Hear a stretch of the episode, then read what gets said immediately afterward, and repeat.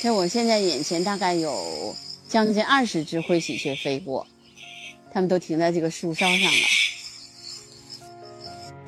我还跟大家说一下，其实喜鹊和灰喜鹊都曾经被中国认为是吉祥的鸟类，嗯，就是吉祥之鸟。所以你看，有的时候你们在中国的古画当中有两种喜鹊，一个是灰喜鹊，另外一个就是喜鹊。但是其实它们也是非常凶猛的和极具攻击性的鸟类，经常盗吃其他的鸟的小鸟还有卵。因为喜鹊，你们注意看的话，喜鹊其实是呃走路的，它在地上是走的，但是喜马灰喜鹊基本上像跟那个麻雀一样跳跳跳，它不怎么会走路，它不像喜鹊那样一步一步的往前走，它是跳啊跳啊跳。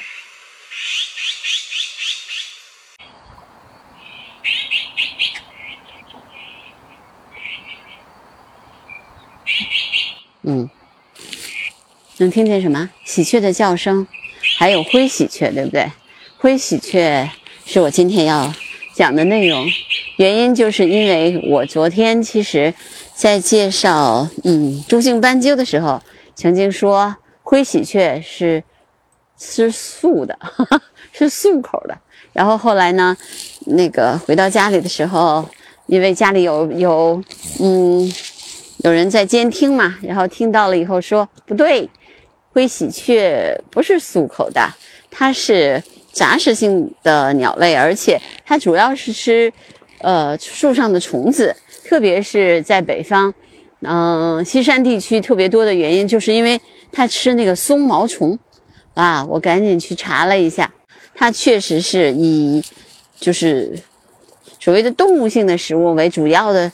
为主要的那个食物来源，树上的虫子呀，地上的虫子呀，啊，然后包括一些很大的虫子，它都可以吃。它其实还喜欢吃的就是那个，嗯，海棠，就是就是我看的最多的就是灰喜鹊去吃那个海棠果。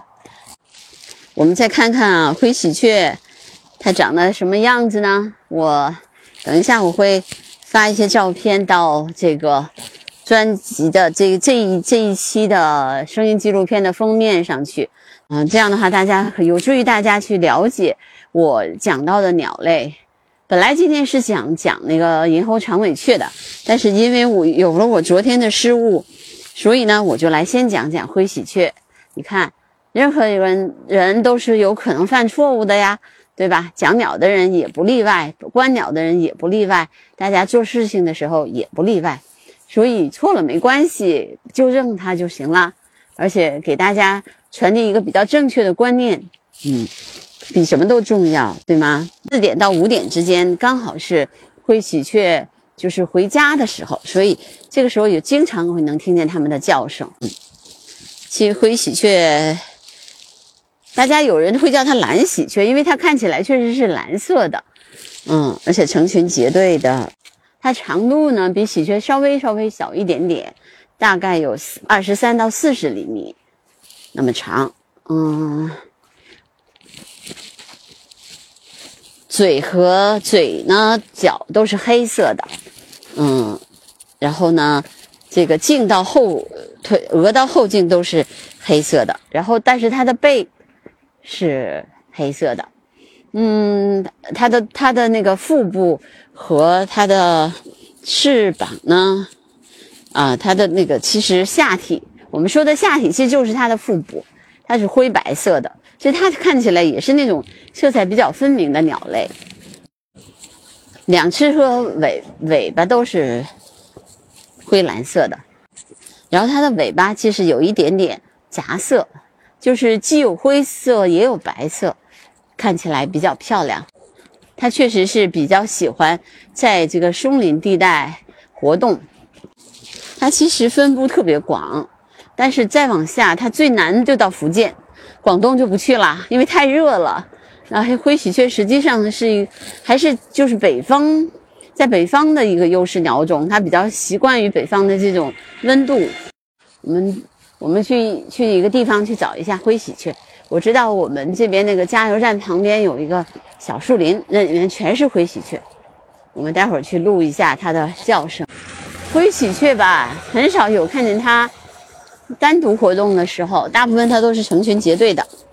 繁殖期的时候啊，只有繁殖期的时候，它才会单独活动。就问，在你们小区的周围，嗯，随便一个什么地方，反正，呃，就是基本上是几种吧，就是灰喜鹊啦、喜鹊啦。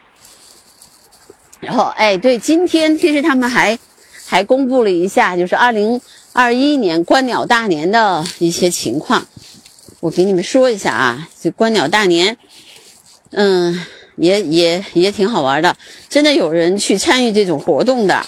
二零二一京津冀一体化观鸟大年圆满结束，北京有十前排前十的喜鹊占第一位，麻雀第二位，灰喜鹊第三位，绿头鸭第四位，朱颈斑鸠第五位。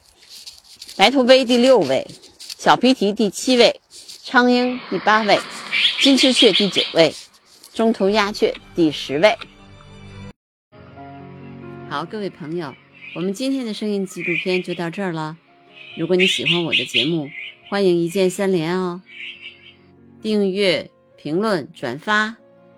我们明天再见。